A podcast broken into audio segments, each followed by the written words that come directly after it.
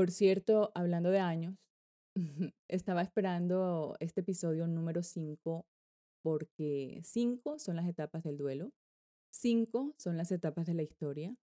Eso sí, cada quien vive sus duelos y sus historias conforme lo sienten o lo piensan.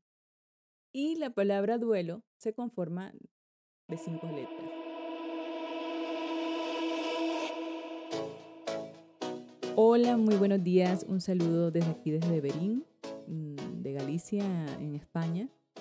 Hoy dejo el episodio un poquito más temprano porque eh, dentro de un par de horas pues tengo guardia.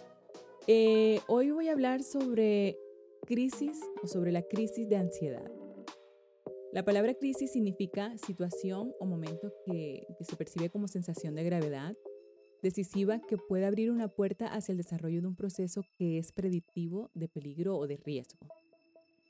Y la ansiedad es una impresión y sensación de un conjunto de sucesos prácticamente inexistente en el presente.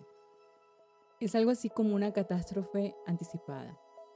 Esta se salta y prácticamente ignora el presente real no determina los detonantes del pasado, sea de tipo reciente o no tan reciente. Es por eso que en urgencias como juicio clínico yo uso mucho crisis de ansiedad.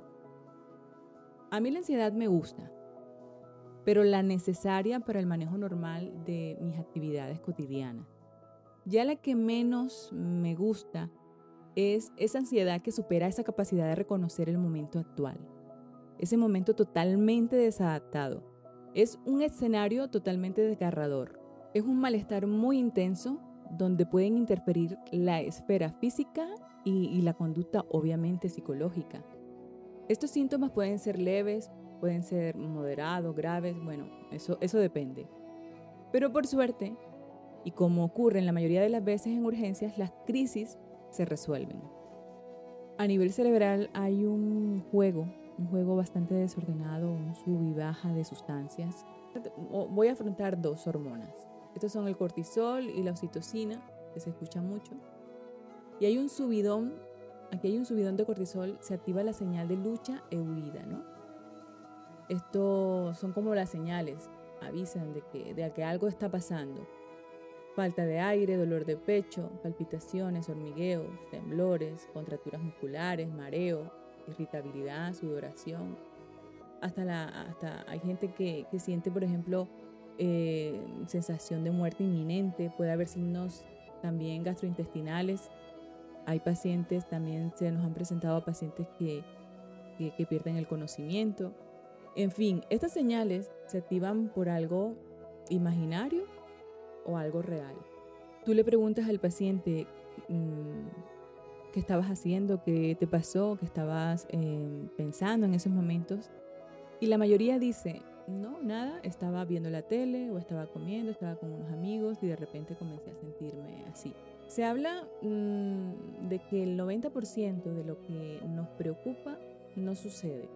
Y ya luego, ya luego la oxitocina prácticamente desaparece, que es la hormona del amor, la hormona de la felicidad, de la generosidad, en ese momento de crisis no existe.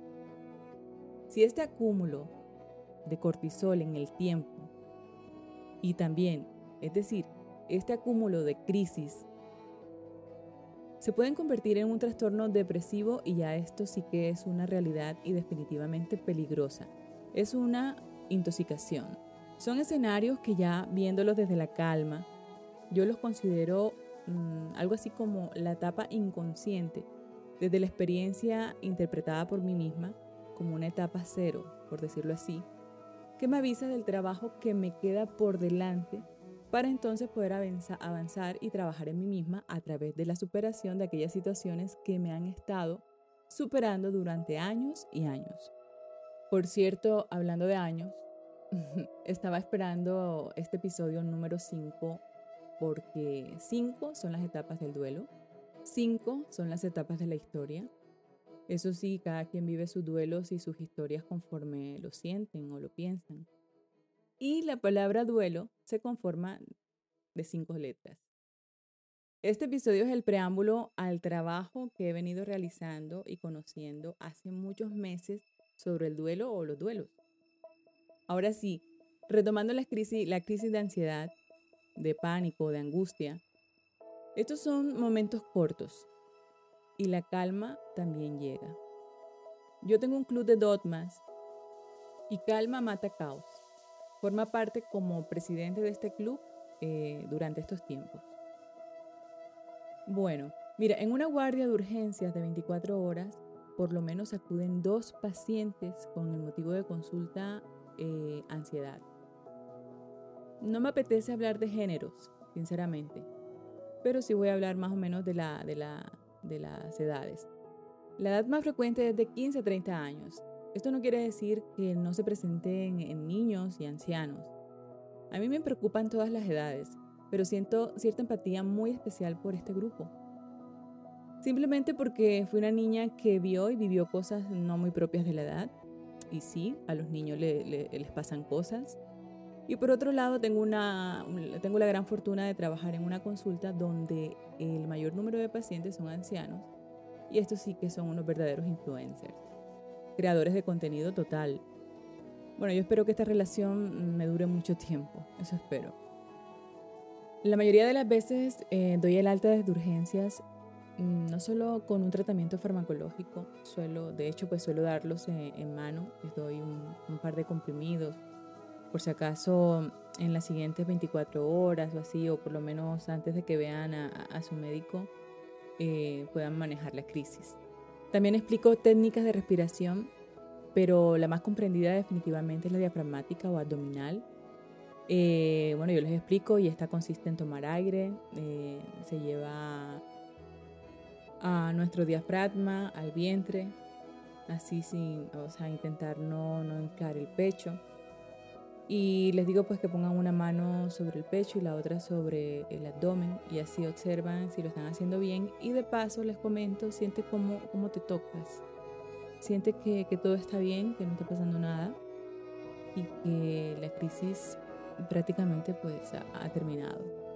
También les indico acompañamiento y no me refiero a cualquier acompañamiento, sino al adecuado. ¿Y a qué me refiero? A que busques a, tu, a, esa persona de confianza, esa persona que tú sabes quién es. Este puede ser un amigo, un familiar, tu médico de cabecera. Tú sabes a quién me refiero. Y aunque no lo creas, existen muchos médicos que se implican y obviamente desde el punto de vista profesional. Pero somos humanos también, no lo olvides. Y somos el soporte guía. Llámalo punto de partida. No me refiero solo a médicos, también me refiero a enfermeros, a otros profesionales que saben hacer su trabajo y que por alguna razón figuran como, como intervención en tu historia de salud. Busca ese amigo de verdad, no ese amigo mm, de juergas que solo te conoce con maquillaje o dicho de otra manera, solo te conoce con tus máscaras y con zapatos. Has de darte tiempo, el tiempo justo para escribir las preguntas en un papel. ¿Cuáles preguntas? Pues mira, ¿quién me quiere? A quién le puedo confiar mi dolor, a quién le puedo confiar mi angustia. Y no te fijes en las distancias, enfócate y date el permiso de hablar de tu dolor a esos banqueros de dolor y alegrías, aunque suene redundante. Insisto, tú sabes quiénes son. Te aseguro que no permitirán que tu situación eh, perpetúe en el tiempo, porque simplemente si te lo guardas, te auguro problemas muy serios de pensamiento y de salud física. Los profesionales de salud mental, y lo digo con muchísimo cariño, con mucho respeto, y con la ciencia por bandera, son quienes están capacitados para diagnosticar y tratar los trastornos psicológicos y psiquiátricos. Pero las crisis son identificadas por médicos de urgencias y de atención primaria la mayoría de las veces, lo cual puede llegar a ser un reto, nada más por la sencilla razón de que una crisis de pánico puede ser el debut de alguna enfermedad. Por eso, al final de tu informe, el informe de alta que te entregan, la mayoría de las veces es que la mayoría de las veces los pacientes no lo leen, pero resulta que en la última parte figuran unas líneas que dicen, o la última línea, control por su médico de cabecera o control por médico tratante. A esa última línea hazle caso. Así sea que la cita te la den dentro de varios días o no importa que sea telefónica, pero pídela. Uy, yo me voy despidiendo porque se me está, ya se me está haciendo tarde. Mm, así que nada, Un abrazo muy fuerte y bueno, hasta el episodio 6. Eh, ese yo creo que va a ser el episodio que, que he estado preparando durante meses, definitivamente. Un besito, se les quiere. Chao.